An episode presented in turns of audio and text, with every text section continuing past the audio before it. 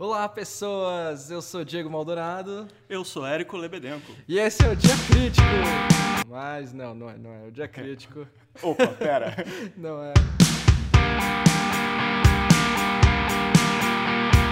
Normalmente eu gravo a abertura antes, mas hoje eu tô aqui com o Érico pra matar saudade. e aí, galerinha, beleza? Faz muito tempo que eu ia entrevistar o Érico. Pra vocês terem uma ideia, eu escrevi essa entrevista.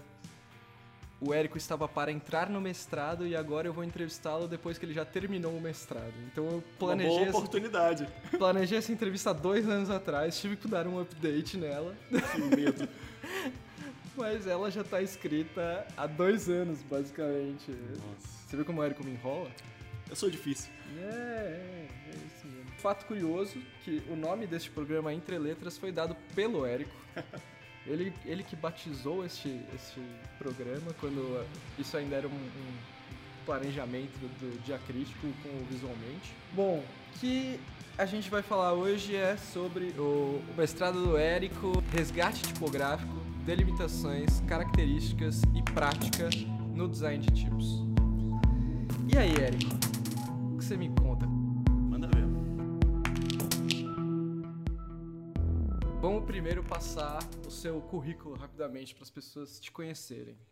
É, me corrija se estiver errado alguma coisa aqui. Entre 2005 e 2010, você fez desenho industrial no, na, na Faculdade Estácio, lá no Rio. Aí você fez a especialização em tipografia no Senac em 2014 e 2015, foi da primeira turma. E aí o mestrado em design pela Inhembi Morumbi 2017 e 2018. Isso aí. Certo? Me conta um pouco do seu de como foi essa, esse seu processo até você chegar no mestrado nesse tema e, e um, por que, que você escolheu isso. Tá, vamos lá. É, quando eu vim para São Paulo para fazer a pós-graduação do Senac, eu já estava naquele dilema né, de como é que eu poderia fazer alguma especialização, alguma coisa nesse sentido e foi exatamente a primeira turma que teve aqui no Brasil especializado em tipografia.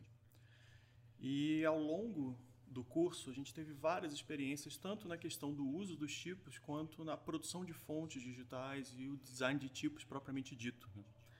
E logo numa das primeiras disciplinas de design de tipos, a gente estava lidando com referências de tipos para texto, é, combinações tudo mais. Se não me engano, foi com o professor Leopoldo Leal, é, e uma das propostas que eu tive durante aquele momento que eu estava pensando no que, que eu faria para aquele trabalho, eu corri atrás de algumas referências e então fui olhar atividades feitas em outras escolas de design que tivessem um enfoque em tipografia, né? os cursos na Holanda, nos Estados Unidos, na Inglaterra, e todos eles acabam abordando o resgate tipográfico como uma atividade de ensino ali, um treinamento para os estudantes, para eles treinarem o olhar, para eles se familiarizarem com modelos históricos, com a pesquisa de documentos.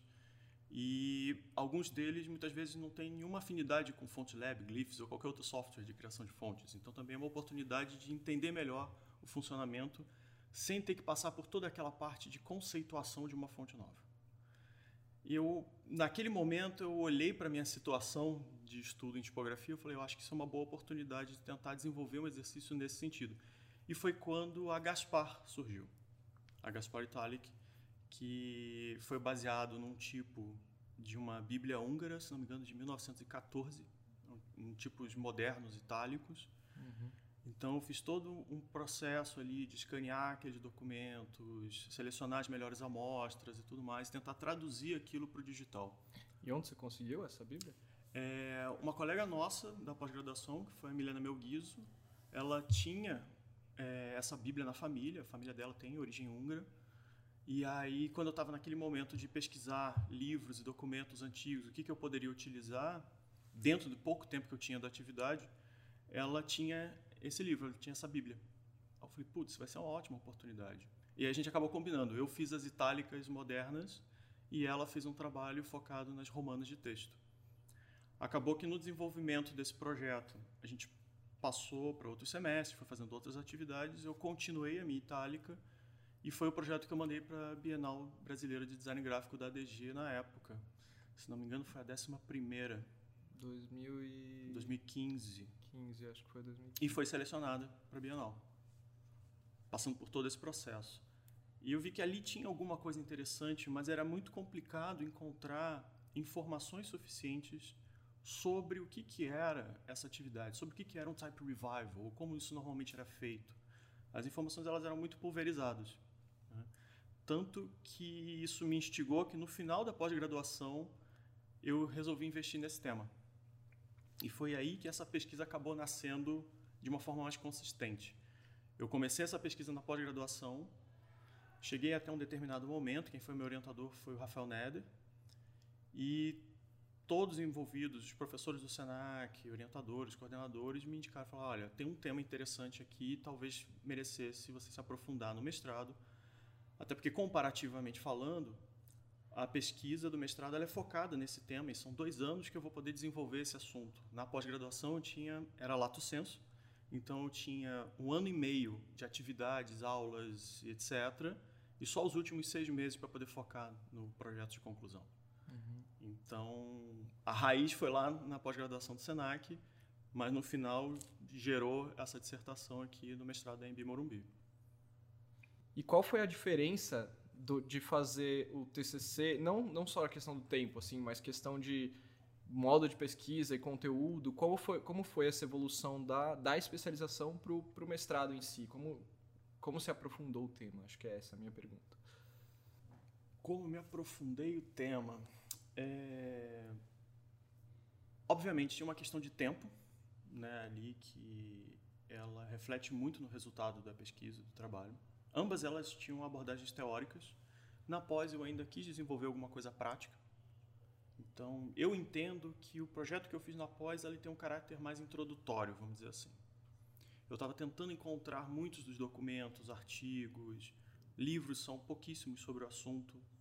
Né? Se internacionalmente publicações em inglês já são em quantidade pequena, imagina em espanhol e português, né? É, então eu tive muita dificuldade durante a pós em tentar coletar e encontrar as referências. Quem eram os designers, quem eram os autores, quais eram os livros que eu precisava ler. E isso acabou me dando pouco tempo para uma reflexão mais profunda do projeto, do que, que é um resgate tipográfico, é, o que, que define a interpretação disso, as abordagens e tudo mais. E o mestrado me deu essa oportunidade. Além disso, é, durante a pesquisa de mestrado, você acaba tendo contato com outros autores, outros pesquisadores, metodologias diferentes. E isso foi me ajudando a adequar melhor alguns questionamentos e objetivos que eu tinha, que eu tinha durante a pesquisa. E quais eram esses? É, primeiramente, eu senti uma necessidade, por uma questão de vocabulário, de definir como a gente deveria chamar isso em português. Né? O, o, nome em inglês, Type Revival, né, é amplamente utilizado fora do Brasil. Alguns autores de língua portuguesa usam, de língua espanhola também. Mas é uma coisa muito anglocêntrica. Né? E mesmo em inglês, existem algumas interpretações diferentes de como é esse recorte, o que, que é um Type Revival. Né? Paul Shaw, o John Downer, é, o Jerry Leonidas, vários autores têm algumas perspectivas um pouquinho diferentes. E às vezes essa definição, esse recorte que os autores colocam, muda completamente a sua aplicabilidade. E eu comecei a pesquisar a bibliografia, né, em português também, quem, quais eram os autores que falavam ou comentavam sobre isso, e poucos autores falavam em type revival usando esses termos. Muitas vezes eram textos traduzidos para o português. E aí, na dúvida da tradução, se mantinha uma nomenclatura original em inglês. É... Então, eu senti que para a gente ter uma normatização né, do linguajar, para todo mundo conseguir se entender, eu precisava definir uma nomenclatura é, sólida de como chamar isso em português. E por um acaso, em espanhol se usa um termo equivalente chamado rescate tipográfico. Então, ao mesmo tempo que os autores em língua portuguesa se relacionam com características semânticas, significados, processos que estão associados a isso, o, as nomenclaturas em espanhol já tão, também são muito parecidas. Então, o próprio termo resgate tipográfico facilita intercâmbio de informações no contexto latino-americano, por exemplo.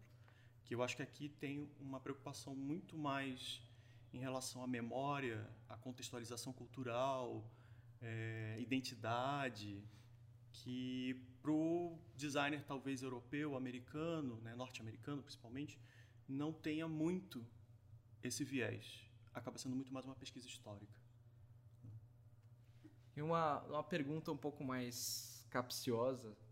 Quando você olha é, para toda essa, essa questão do resgate tipográfico, aonde mora o resgate e onde mora o plágio quando você olha esses projetos? Rapaz, então, isso é polêmico, né? Eu acho que quando a gente fala de plágio no design, em qualquer área do design, isso gera muita discussão. É, de certa forma, isso foi a segunda parte da minha pesquisa. Entender quais eram as delimitações, características, quais eram as abordagens que os designers de tipos tinham e como isso poderia influenciar.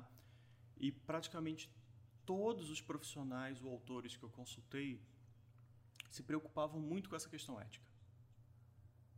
Principalmente porque o recurso mais utilizado é utilizado também em outras áreas do design, mas na tipografia isso já é uma coisa de muitos e muitos anos, é a apropriação.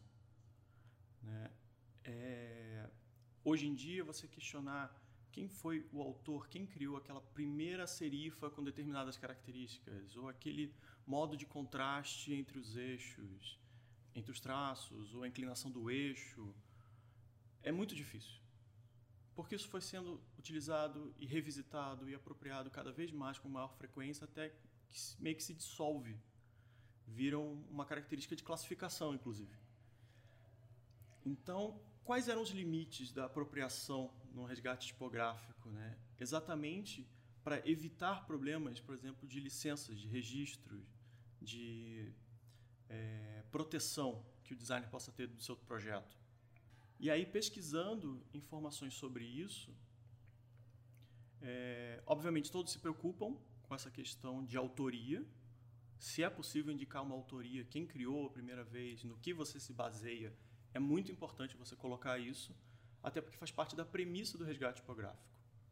O seu trabalho, enquanto um designer de tipo que está fazendo uma fonte digital contemporânea, dentro dessa característica do resgate tipográfico, é se basear no modelo ou num projeto de um outro profissional do passado. Então, inevitavelmente, você precisa indicar de quem foi ou qual era a founder. Você sabe quem foi. Exatamente. É, então, é, é, é fundamental. Primeiro passo. Outra coisa é entender que registros, patentes, licenças, são coisas razoavelmente recentes na história do design. É, essa ideia de proteção intelectual ela é uma coisa pós-revolução industrial e que durante muito tempo, principalmente na parte da tipografia, era muito nebulosa, porque os equipamentos, as ferramentas, elas são protegidas. O desenho das letras, não. Durante muito tempo, o entendimento foi que o alfabeto é uma coisa universal, você não pode registrar um desenho de letra. Então, essa, essa problemática sempre surgiu, sempre desenvolveu.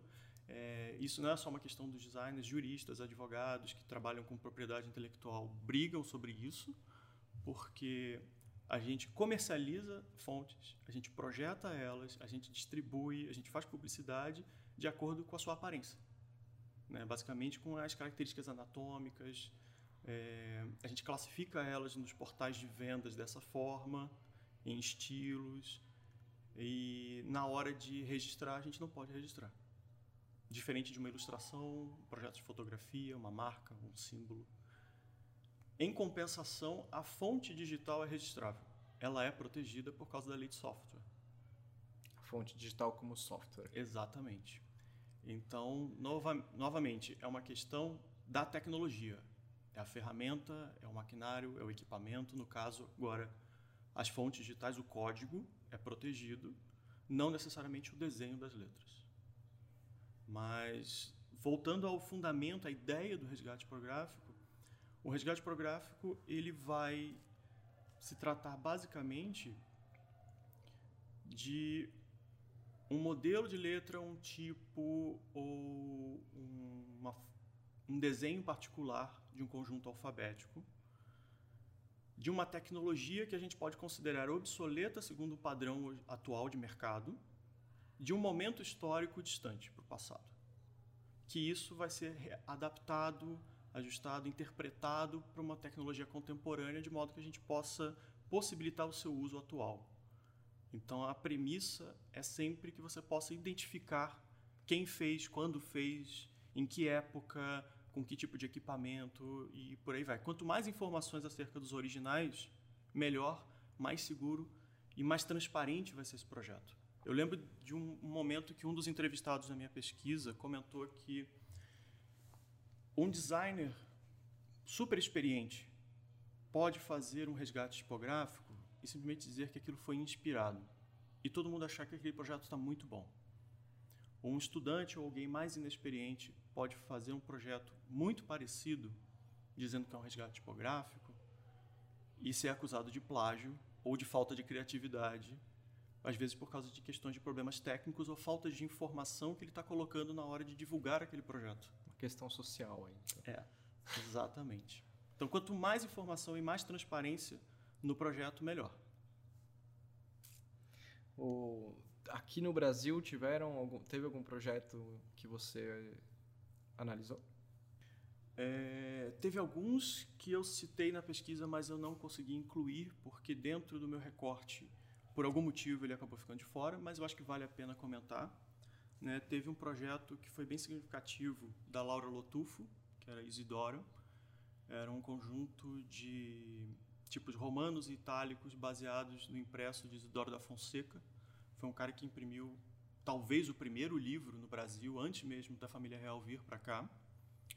É, mas ela nunca di distribuiu comercialmente tudo mais. Então, dentro de alguns fatores, eu acabei não colocando na pesquisa. Tem o projeto do Álvaro Franca, da Bond, que ele se baseou nos letreiramentos dos antigos bondes no Rio de Janeiro, de como é que as letras se ajustavam dentro das larguras e espaços disponíveis nos letreiros. Entre letras 00, Álvaro Franca e os Bondes Cariocas. Exatamente. Foi o nosso projeto piloto. É, o meu próprio projeto da Gaspar eu não incluí, porque eu não cheguei a comercializar. Então eu foquei nos projetos que eu tinha documentação e registro do processo, que foram produzidos por designers latino-americanos, porque eu acho que material feito por europeu ou por alguém dos Estados Unidos já existe. E eu achei que valia muito a pena, era muito importante a gente ressaltar o que, que a produção latino-americana está fazendo, como a gente enxerga isso. Então, os designers obrigatoriamente tinham que ser de países latino-americanos, não necessariamente feitos aqui, mas por esses profissionais e que fossem, como resultado, fontes comerciais ou famílias tipográficas distribuídas comercialmente, principalmente por plataformas online ou sites dos próprios designers. Né? Então, dos brasileiros, eu selecionei a Samba, da Justin Type, né, do Tony DeMarco e o Caio, irmão dele. E eu selecionei a DT Jacob, que originalmente era The Herba Revival, que foi um projeto do Gustavo é, Gustavo Soares. Gustavo Soares, exatamente, e que, que ele fez na KBK. Quando ele voltou para o Brasil, anos depois, ele revisitou esse projeto, desenvolveu junto com o Edu quando ele entrou para a Dultype, e eles lançaram pela Dultype. Então, são dois projetos com origens muito distintas, características particulares, que mostravam toda a possibilidade de projetos de interpretações de um resgate tipográfico. Só ressaltando aqui que a samba foi inspirada na, nas letras do J. Carlos. Exatamente. Enquanto a samba se baseava em letreiramentos, que o J. Carlos usava como vinhetas nas revistas dele durante os anos 20, é um artista gráfico brasileiro que durante muito tempo ficou à margem da história do design gráfico, porque não tinha aquele viés modernista. E o ADT Jacob, por outro lado, foi desenvolvido como tipo móvel, tipo de metal, foi uma das primeiras sem serifas geométricas disponibilizadas no mercado. Ela é anterior à Futura e à Cabel, por exemplo, mas nas narrativas históricas ela ficou meio esquecida. uh, os tipos do Erbar.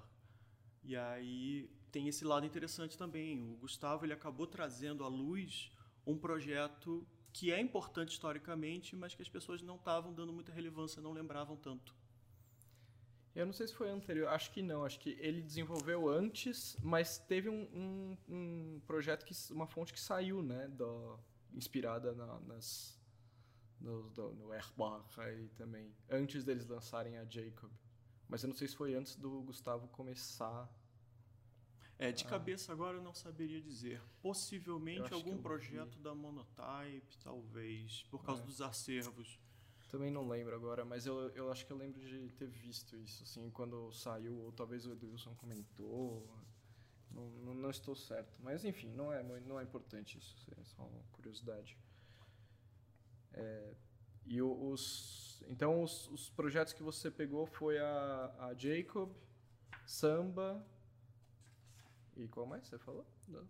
É, do Brasil foi a Jacob, a Jacob e, e, a Samba. E aí de Eu tive mais quatro projetos latino-americanos, então eu tive dois do México.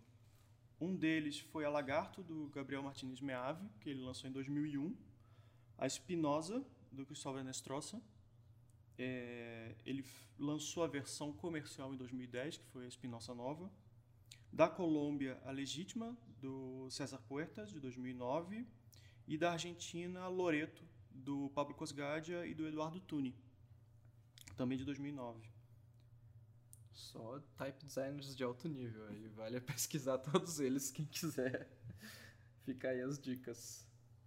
Entre a pós do Senac e o seu mestrado, você fez um estágio na Dalton Mag de um, de um mês? Quanto tempo foi mesmo? Na realidade, eu já tinha começado o mestrado. Já tinha começado? Foi uma situação até um pouco engraçada. Eu, eu até fico feliz que o pessoal da Daltomag me deu essa oportunidade, porque eu tive que fazer assim, um, meio que um jogo de cintura ali, porque eu já estava tendo as atividades na universidade, não poderia simplesmente sair no meio do curso.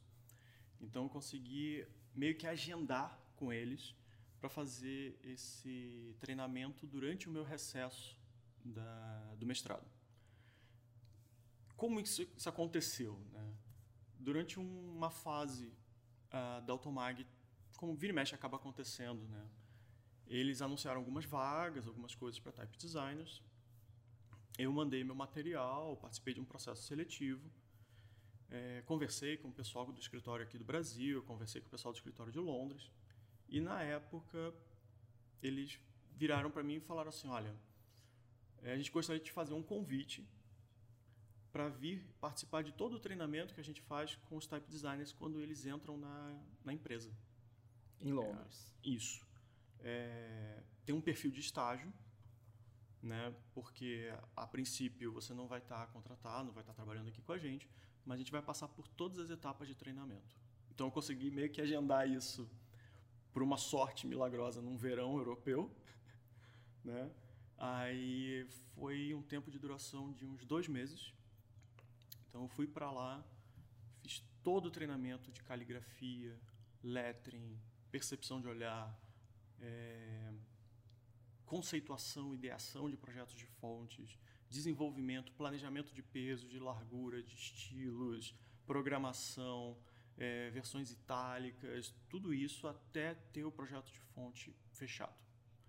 E ainda foi uma experiência interessante, porque como a gente tem um escritório aqui no Brasil, eles até aproveitaram e falaram assim: olha, uma parte do treinamento você pode fazer já no Brasil, no finalzinho. Então eu tive a experiência no escritório de Londres e tive a experiência com o pessoal aqui do Brasil, com o Fernando Caro, Davidson, Bruno Melo, o Rafael Saraiva, todos eles trocando muitas informações, muitos feedbacks. Eu tive a oportunidade de trabalhar com o Ron Carpenter, que inclusive desenvolveu resgates tipográficos, então eu fiquei lá enchendo o saco dele, coitado. Eu queria chegar Perguntando várias então, coisas. Você já assim. chegou nesse ponto. Então, é... Como que influenciou o, o seu estágio na Dalton Mag para o seu mestrado? Você teve alguma influência? Cara, de certa forma, sim. Não foi uma influência direta, porque o projeto que eu desenvolvi lá era uma era uma fonte inédita, ela não era baseada necessariamente em nenhum material histórico atribuído a outro profissional.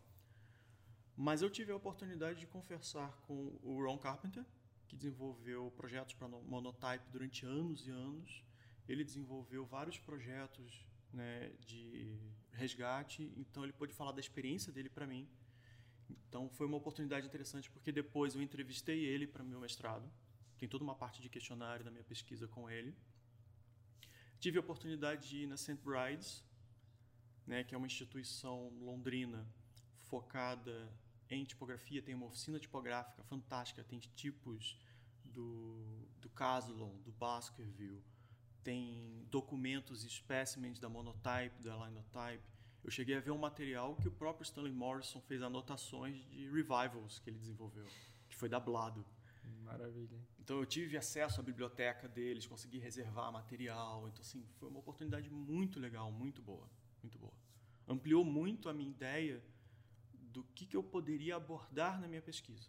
Aproveitando que eu ainda estava um pouco no início do mestrado, eu pude delinear um pouco melhor os autores, as referências, onde eu ia buscar esse material. E a, a partir dali eu comecei esse questionamento de que eu teria obrigatoriamente que incluir profissionais sul-americanos. Sabe, a, a discussão para o europeu ou para o profissional dos Estados Unidos sobre isso, ela já é muito antiga. Aqui que a gente está tendo uma discussão mais recente. Tá então, tá tudo, né? É, é, a nossa história é muito curta de tipografia, uhum. né, comparado com esses países. Então, por mais que eles olhem para o passado como uma maneira de reinterpretar ou dar novos significados, para a gente existe uma sensação muito maior, quase que de urgência.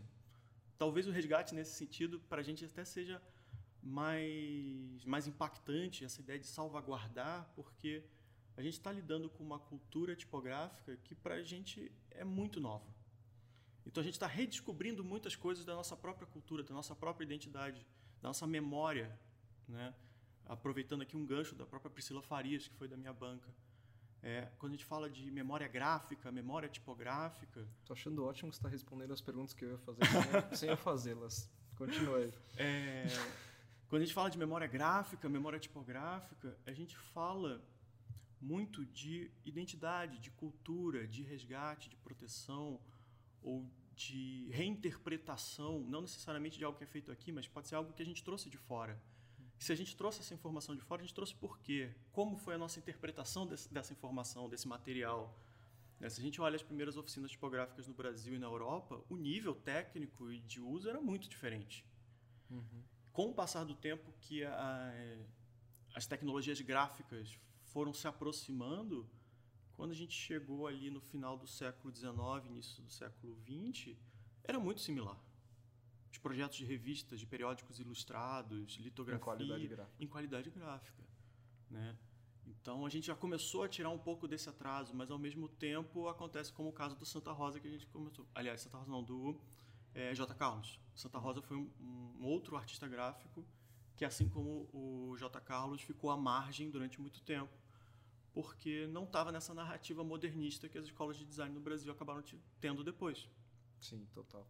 Só para ir é, também mais um, mais um detalhe, o J. Carlos, se alguém quiser pesquisar, a revista que ele trabalhava chamava Para Todos. A gente não comentou o título da revista. É, tem a Para Todos, Fonfon. Ele Sim, trabalhou é. também na Careta. Sim, acho que a Para Todos talvez seja mais é, importante, entre aspas, aí, entre muitas aspas, mas também tem essas aí. Sim. E, e só para não, não ficar no ar, né, o Santa Rosa ele foi um artista gráfico que trabalhou muito tempo com capas de livro. E ele fazia os letterings dos títulos.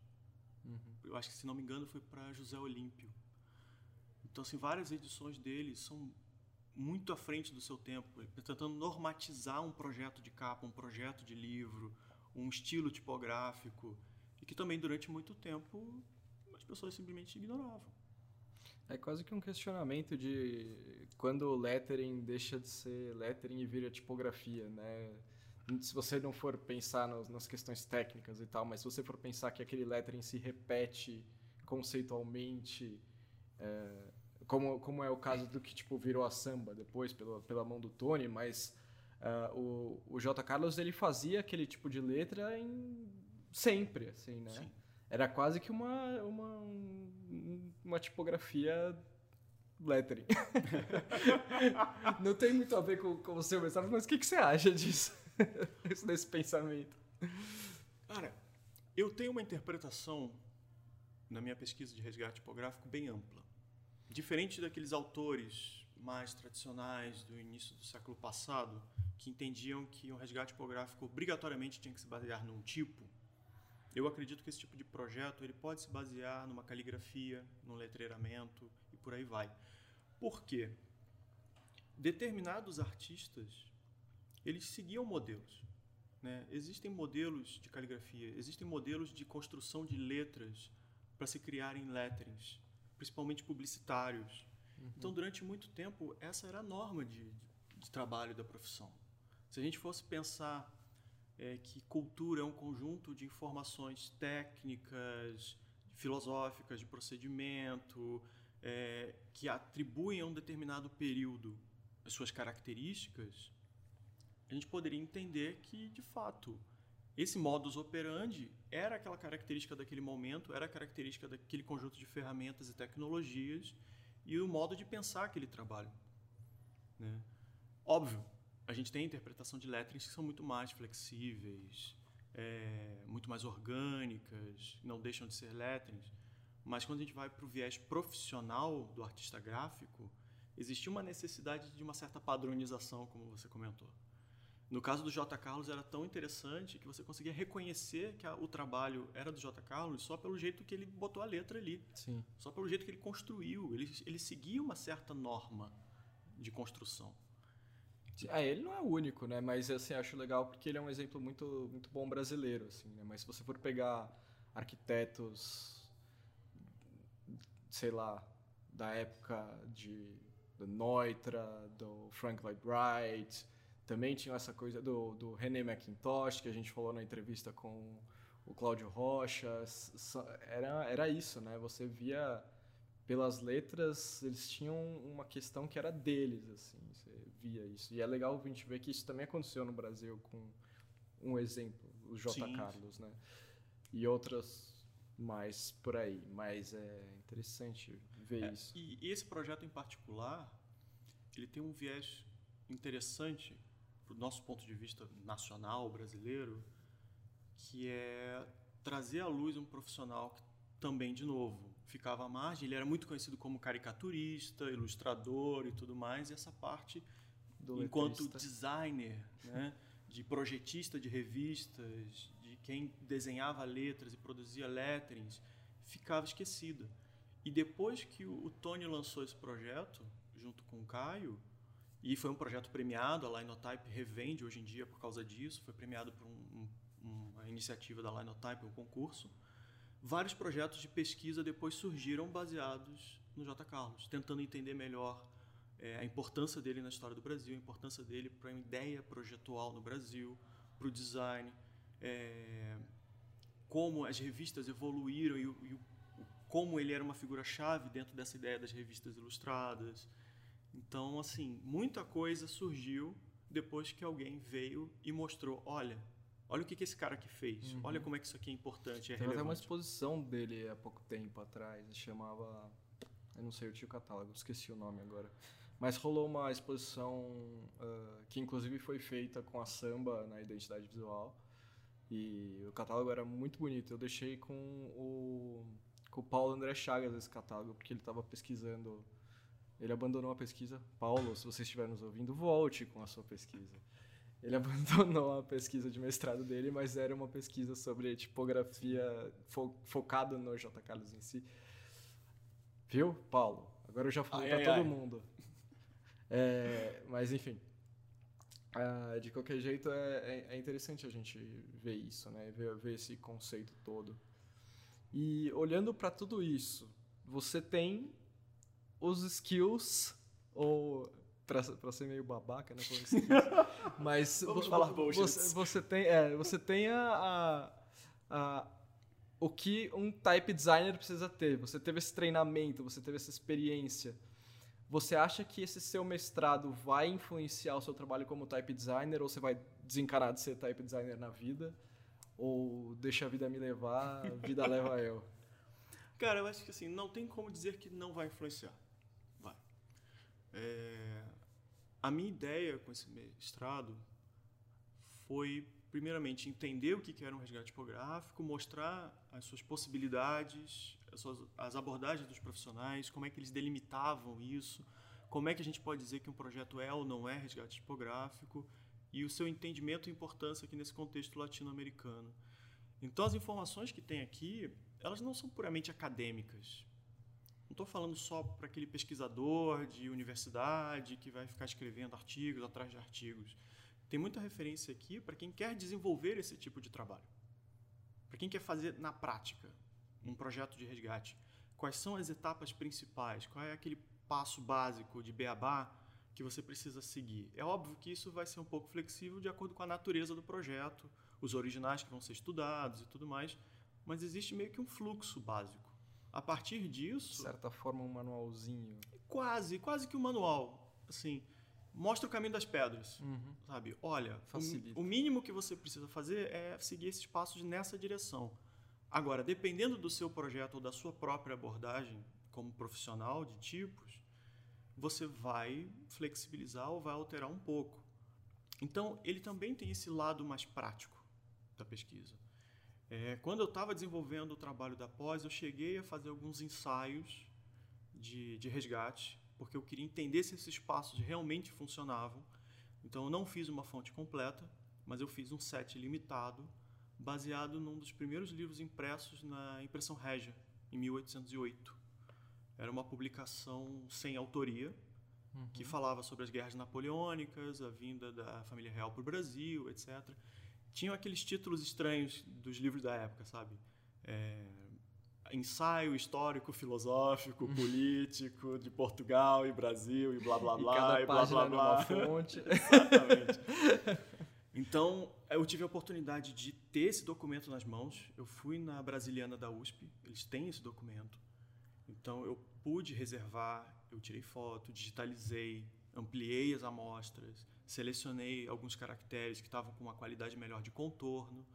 Eu tive que interpretar a morfologia das letras para contextualizar isso historicamente. Usei referências históricas dos próprios fatos, então assim, é, isso foi impresso com os primeiros tipos que chegaram no Brasil em 1808, que tinham sido comprados da Inglaterra. Então comecei a cruzar informações. Então assim, qualquer pesquisa de resgate é uma pesquisa histórica, é uma pesquisa que vai envolver documentação, que vai envolver paleografia ou paleotipografia, no caso. É, quando a gente tem o autor bem definido, a gente consegue ainda chegar muito mais no detalhe do que influenciou aquele profissional. No caso, eu não tinha, mas eu tinha o contexto todo de produção. Então, eu consegui interpretar aquilo e validar um pouco aqueles passos do que eu estava desenvolvendo mostrar para algumas pessoas que talvez reconhecessem. Exatamente, enchi o saco de muita gente. Quem, por exemplo? Ah, o José Scaglione, Fernando Melo. Diatipo tá aí para isso, né? Pra gente encher o saco desses caras. Fernando Melo sempre citado. Sempre. Então, assim... Eu sabia, tá? Eu queria que falasse. Então, assim, eu mostrei para tentar validar se aquilo que eu realmente estava enxergando era o que eu estava enxergando. Então, procurei profissionais mais experientes sobre isso e tudo. E, e mais uma vez, seria um projeto que, quem sabe, um dia eu vou terminar, mas que traz para uma discussão um contexto histórico, um contexto de tecnologia, de equipamento, que está ali quieto e as pessoas não falam muito pesquisas sobre o início da tipografia no Brasil sempre é difícil, porque, por exemplo, ninguém consegue descobrir quais eram os tipos exatos. De Eles onde veio renomeados, isso. Né? É, e, e, depois mistura com outros tipos, de outros lugares, muda de novo, e a documentação se perde. Se sabe que foi comprado, esse documento está em algum lugar em Portugal. Está lá na Torre do Tombo. Se alguém aí né, tiver a fim de pesquisar, se aprofundar mais nisso, é uma ótima oportunidade. A Priscila tem feito algumas pesquisas nesse sentido, né? Quer dizer, é, a Priscila faz muitas e muitas pesquisas há muito tempo. É. Mas ela tem tentado resgatar essas coisas de, é. das, type, das type foundries, não, não type foundries, mas as fundidoras de tipos do Brasil e tudo mais. É, a USP tem com ela um projeto bem interessante de memória, né? Uhum. Tentando resgatar essa herança tipográfica que tem das fundidoras aqui de São Paulo é, tem no ah, ela tá trabalhando com o Recorte de São Paulo. Né? Era o Recorte de São Paulo, se não me engano, acho que a Edna Cunha Lima do Rio. É, a Fernanda Martins também está envolvida com esse tipo de pesquisa. Então, a assim, Isabela Aragão. Isabela Aragão, no Recife. Então, assim, tem. Os pesquisadores e os designers de tipos eles estão tentando encontrar esse elo perdido, né? que infelizmente a gente tem vários. E eu acho que o, que fica a pulga atrás da orelha de todos eles, de tempos em tempos alguém entra no site da Torre do Tombo, vai lá e tal, tentar encontrar isso. Que tipos são esses? Existem hipóteses, né, que seriam do Caslon ou do Baskerville, que depois foram arrendados pelo, pela, pela tipografia do Caslon, né, que durou anos e anos e era o principal fornecedor na época. Então, assim, será que realmente era dele, já que foi comprado na Inglaterra? Tem um monte de dúvidas no ar. Né? A gente fica tentando encontrar. Mas mesmo que a gente não saiba exatamente a autoria, a gente consegue identificar o período histórico, a gente consegue identificar a anatomia dos tipos, a sua possível classificação, o seu recorte geográfico. Isso tem o seu valor também. E com, seu, com a sua experiência acadêmica agora, nessa pesquisa que tem muito a ver com type design, na verdade, né? É uma pesquisa de como o type design foi sendo estudado, de certa forma, através dos resgates. Como que você é, conclui essa história combinando o seu conhecimento acadêmico e seu conhecimento prático de tipografia e type design? Rapaz. Tinha pergunta mais fácil, não? Tinha, mas essa foi a próxima. é... Eu acho que trabalho prático sem estudo ele se perde, ele se dilui. Tá? Minha opinião pessoal. Tá? Quanto mais você estudar, mais informação, mais bagagem, mais referências você tem, a tendência é que seu trabalho vai ficar melhor. Isso é nítido. Aprender é. com o erro dos outros. Né? É, muito melhor, inclusive. É, quando você aprende com seus próprios erros, você apanha muito. Quando você tem a oportunidade de aprender com o erro dos outros, você já não começa lá na linha de partida, você já não está no zero. Você já tem um material para trabalhar, você já tem alguma coisa para se desenvolver. É, no caso dos tipos, a gente consegue analisar melhor os detalhes, entender por que, que aquele profissional fez daquela maneira, qual era a tecnologia daquela época que de repente teve uma imposição para aquela forma de letra particular, é, a sua aplicação e tudo mais. E se a gente aplica isso hoje em dia, a lógica é a mesma. Né? A gente tem uma tecnologia digital que é muito flexível e a gente mesmo impõe limites, regras, características. Se a gente fosse colocar no design, qual é o briefing que a gente está definindo? Né? E é uma armadilha, principalmente para quem faz fonte de varejo. Você é seu próprio cliente. Então, assim, o que, que eu vou definir para fazer? É, será exatamente minha... seu próprio cliente, porque você não não se paga. Mas é você que define é. a, as premissas de projeto. Não é aquele usuário final. Ele vai escolher depois de pronto. Uhum. Então, você precisa ter algumas referências para nortear o seu trabalho, para delimitar isso melhor. É, e eu vejo que essa bagagem de pesquisa acadêmica, é, de metodologia de projetos, de metodologia de pesquisa, isso só vai somando e agregando mais. É, hoje em dia, eu também dou aula na universidade, então é uma coisa que eu mesmo falo com os alunos, eu falo assim, olha, você pode ser muito bom, você pode ter um instinto muito bom, um olhar muito bom, mas chega uma hora que isso não é o suficiente. Você precisa ter mais material, você precisa ter mais conteúdo para a sua retórica de projeto, para a sua retórica de trabalho, para você discutir, para você justificar o que você está fazendo. E do ponto de vista do designer profissional de tipografia, por mais que a gente possa delimitar aí uma, uma liberdade de falar assim, olha, eu vou fazer desse jeito aqui que eu desenhei no meu sketchbook porque eu achei bonito, que às vezes é muito bom e sai coisas muito legais. Nada impede tem horas que a gente está trabalhando com determinados arquétipos e paradigmas que são históricos. E, e, a gente sabe que quando a gente muda muito, por exemplo, a estrutura elementar de uma letra ou o modo como a junção de determinados traços ocorrem, aquilo já muda a maneira como o leitor vai perceber. isso pode ser positivo ou negativo. Então, se você realmente tá, tem a intenção de fazer um projeto comercial, você precisa adequar isso. O que, que a gente tem de tradição e o que, que a gente pode botar de inovação ali e funcionar junto, trabalhar com isso junto. Uhum. Não, é nem, não é nem só tradicionalista chato, vou repetir a mesma coisa que sempre foi feita, mas também não dá para chutar o balde de tudo que foi feito no passado. A gente precisa aprender com os erros das pessoas que vieram uhum. antes. Última pergunta que eu tenho para você antes da gente encerrar é... Você tem saudades do dia crítico? Rapaz, eu tenho, hein? Era uma relação de amor e ódio, mas eu tenho. Inclusive, diz a lenda que pode ser que tenha um último dia crítico. Ah, boatos, ah, boatos, falaram aí um dia. Ou o último dia crítico. Cara, eu, eu acho que o dia crítico foi uma parada muito boa. Talvez mais para nós dois do que para o próprio público. Eu não tenho dúvida disso. Porque, nossa, foi uma oportunidade tão legal da gente falar com tanta gente diferente, sobre coisas muito diferentes. É, pensar que a gente teve programas sobre máquina de escrever, caligrafia, pichação, e de repente a gente teve um sobre programação de fontes, sobre variable fonts, sobre ensino. É, era uma coisa tão versátil 39 programas, fora as entrevistas, né, cara? Foi bastante coisa que a gente produziu. Foram três anos e meio só de projeto.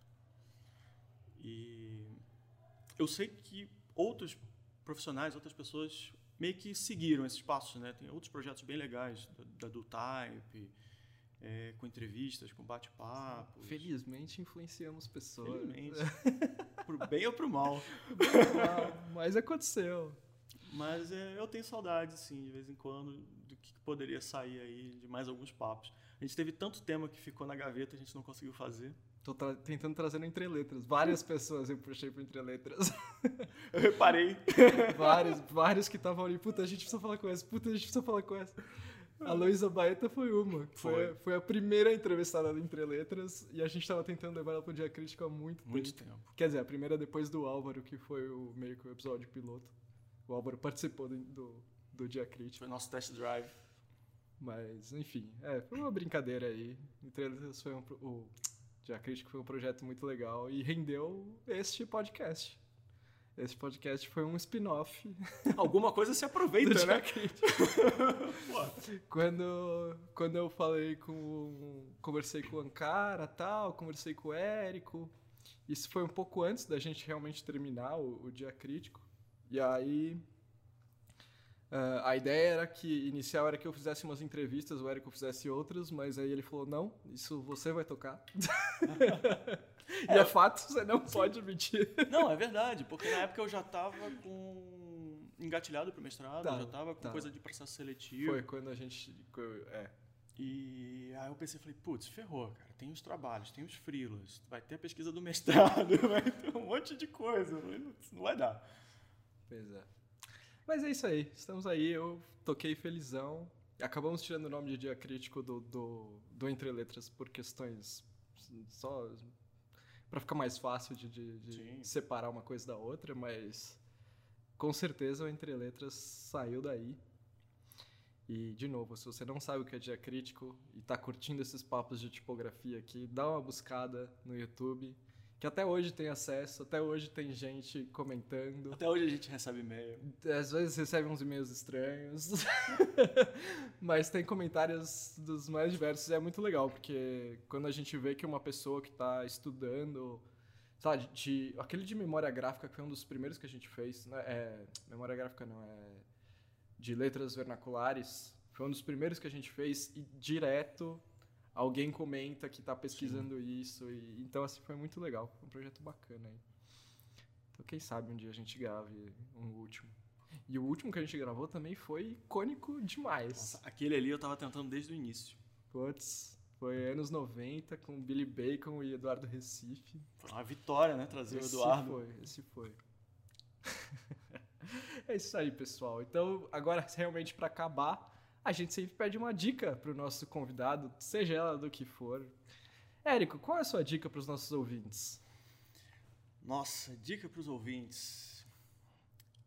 Eu poderia dar dica culinária, poderia dar dica de desenho, Mas vou, vou dar uma dica séria, não vou zoar, não. Pode O dar zoada o- e a séria. É. a- A zoada é. Lembrem-se, amiguinhos, vodka é transparente. Se você coloca numa garrafinha de água mineral, todo mundo vai achar que é água, tá? O Érico tá com uma garrafa de- com É aparentemente água, é de água, é água. aqui do lado. É água. Estamos na Imbi Morumbi neste momento. Que isso, rapaz? Que isso? Mentira. A gente está na rua. É, mas agora, sério. É, é muito comum quando a gente está desenvolvendo nosso conhecimento, a nossa carreira, a profissão, seja estudo e tudo mais, que a gente fica com aquela sensação de que está demorando muito. Né? Que putz, já era para a gente estar melhor, já era para a gente estar fazendo coisas melhores, já era para a gente estar trabalhando com clientes melhores e por aí vai. E, o- e a dica que eu dou é não se tortura, não seja afobado. Vai um passo de cada vez, que cada um tem seu próprio tempo. O mais importante é não parar. Você vai estar sempre avançando, seja um passinho de cada vez, às vezes vai ser mais rápido, às vezes vai ser mais devagar, mas continua sempre avançando. Sempre fazendo alguma coisinha nova, um projeto novo. Lembrando, gente, todo mundo tem boleto para pagar.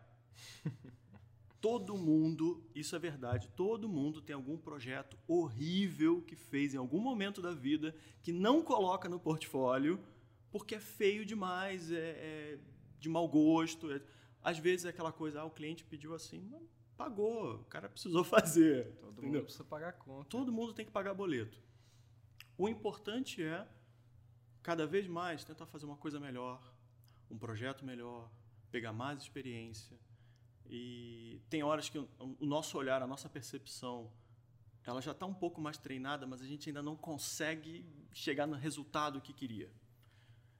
É questão de tempo também.